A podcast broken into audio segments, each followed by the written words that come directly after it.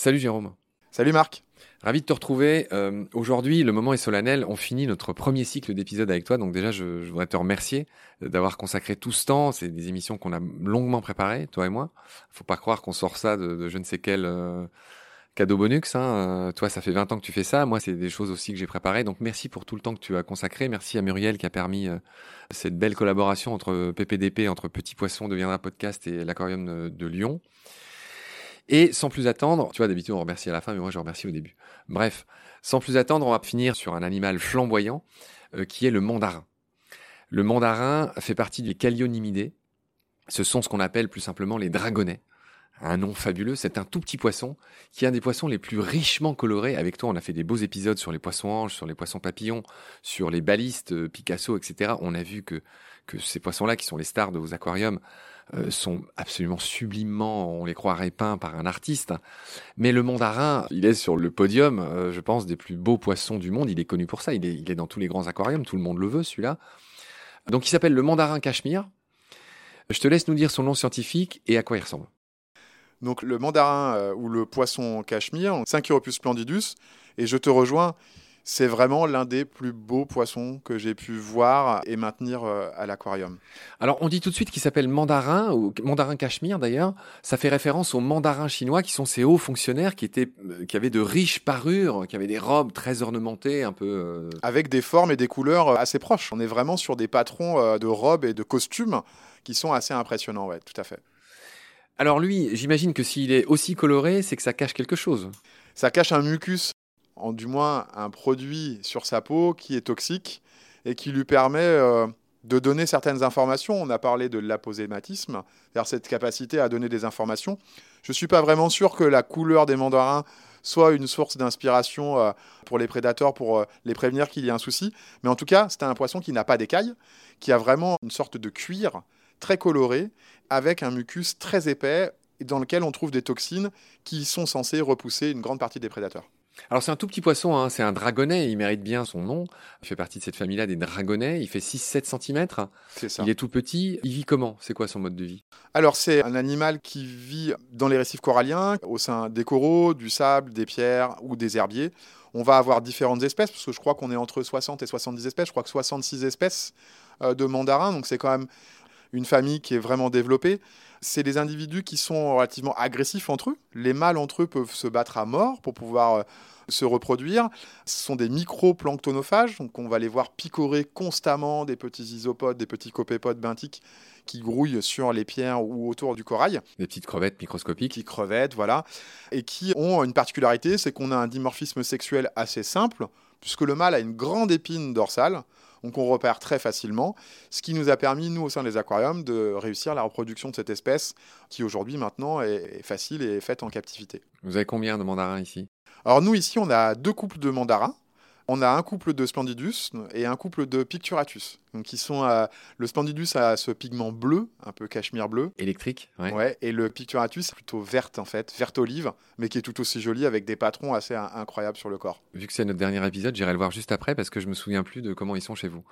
D'accord, donc euh, le mâle se différencie de la femelle avec cet énorme premier rayon dorsal qui va quasiment jusqu'à la queue, alors que chez la femelle il est beaucoup, il est deux fois plus court, on va dire petit.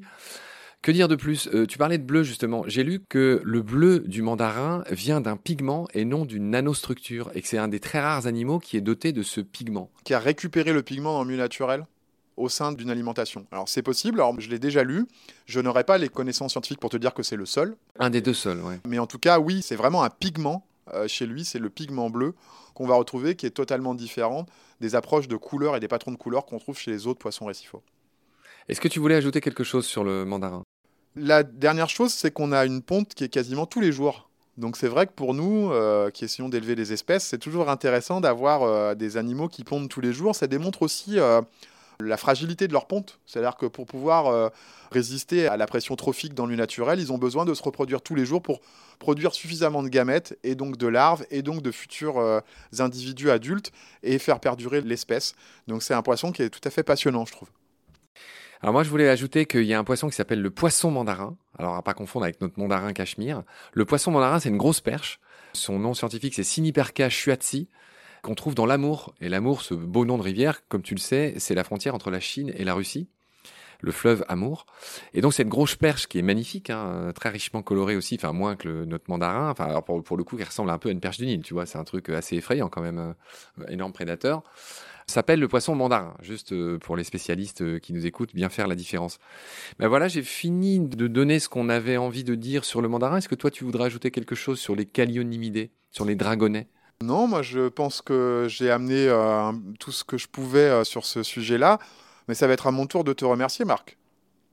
Merci de ton écoute, de nous avoir choisis, d'avoir participé aussi à construire tous ces sujets-là. Ça m'a permis en effet de réapprendre ou d'apprendre encore euh, plus de choses parce que je pars toujours du principe que dans mon métier, et d'ailleurs dans tous les métiers, il faut avoir l'idée de toujours apprendre. Et ça m'a permis une bonne euh, remise euh, à niveau aussi sur certaines choses. Et je t'en remercie. Et je suis très honoré et très flatté d'avoir participé à ces émissions avec toi. Très ému, moi aussi. C'était un énorme travail, là, ce qu'on a fait. Ça fait six mois qu'on est dessus, toi et moi. Et toi, tu as beaucoup de travail, comme moi. Hein. Et voilà, on a, on a passé du temps. Et, et effectivement, faut pas croire que c'est des trucs que tu lis dans, dans, Paris Match. Euh. Non. C'est des choses qu'on peut apprendre il y a 15 ans, mais il faut se remettre à niveau parce qu'on brasse beaucoup d'informations constamment, quel que soit le métier qu'on pratique. Donc on va pas faire trop d'embrassades euh, dans ce podcast, on va se les faire en privé juste après. Mais vraiment, je te remercie pour ta patience. Effectivement, tu as bossé, et moi j'aime bien ces gens qui viennent au micro et qui bossent un peu. Euh, c'est vrai que c'est triste des, fois de voir des gens qui, qui croient connaître et qui ressentent pas le besoin d'actualiser leurs connaissances. On l'a dit, les noms des espèces changent. Il y a des découvertes qui sont faites. Il est à la fois souhaitable et humble que même les grands spécialistes euh, se maintiennent euh, à niveau, tout simplement.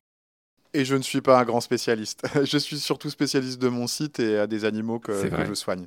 Merci pour ton humilité, merci pour ta patience. J'étends les remerciements à Muriel qui est à côté de nous, qui a fait tout l'enregistrement euh, des X épisodes. Il me semble qu'on a fait presque 25 euh, d'une traite avec toi. Donc merci pour ta patience. Ça fait des heures, on a fait un marathon d'enregistrement. Bravo, et bravo à toi aussi. Merci pour ce temps-là, merci pour ta patience Muriel, qui était notre chronométreuse, qui était notre œil de Moscou, qui, mais qui nous a pas trop embêtés d'ailleurs.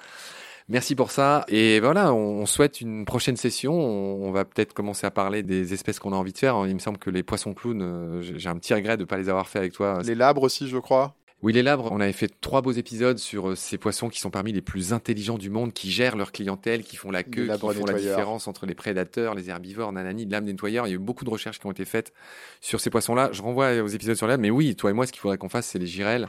Le corail. Girelle pan, le corail. Et on a, on a tout un monde en fait. Il y a 2 millions d'espèces vivantes dans ce bas monde et on a vraiment le choix. Donc dans cette attente, mon cher euh, Jérôme, je te fais une immense accolade. Merci beaucoup et à très vite. Merci beaucoup euh, Marc, merci pour ta confiance et euh, j'espère que ces enregistrements permettront à tes auditeurs d'apprendre et de chérir un milieu et, une faune qui fait partie intégrante de ma vie. Une spéciale embrassade à tous les amis et collègues euh, plongeurs au passage, et évidemment à toutes celles et ceux qui nous font l'honneur de nous écouter. Salut à tous, à bientôt. Merci, au revoir Marc.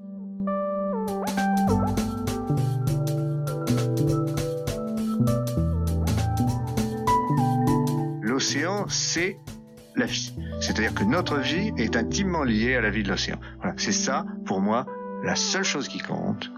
Tout le reste est secondaire, tirer du pétrole, des trucs. Pourquoi faire? Pour augmenter de 5% la production. Rigolade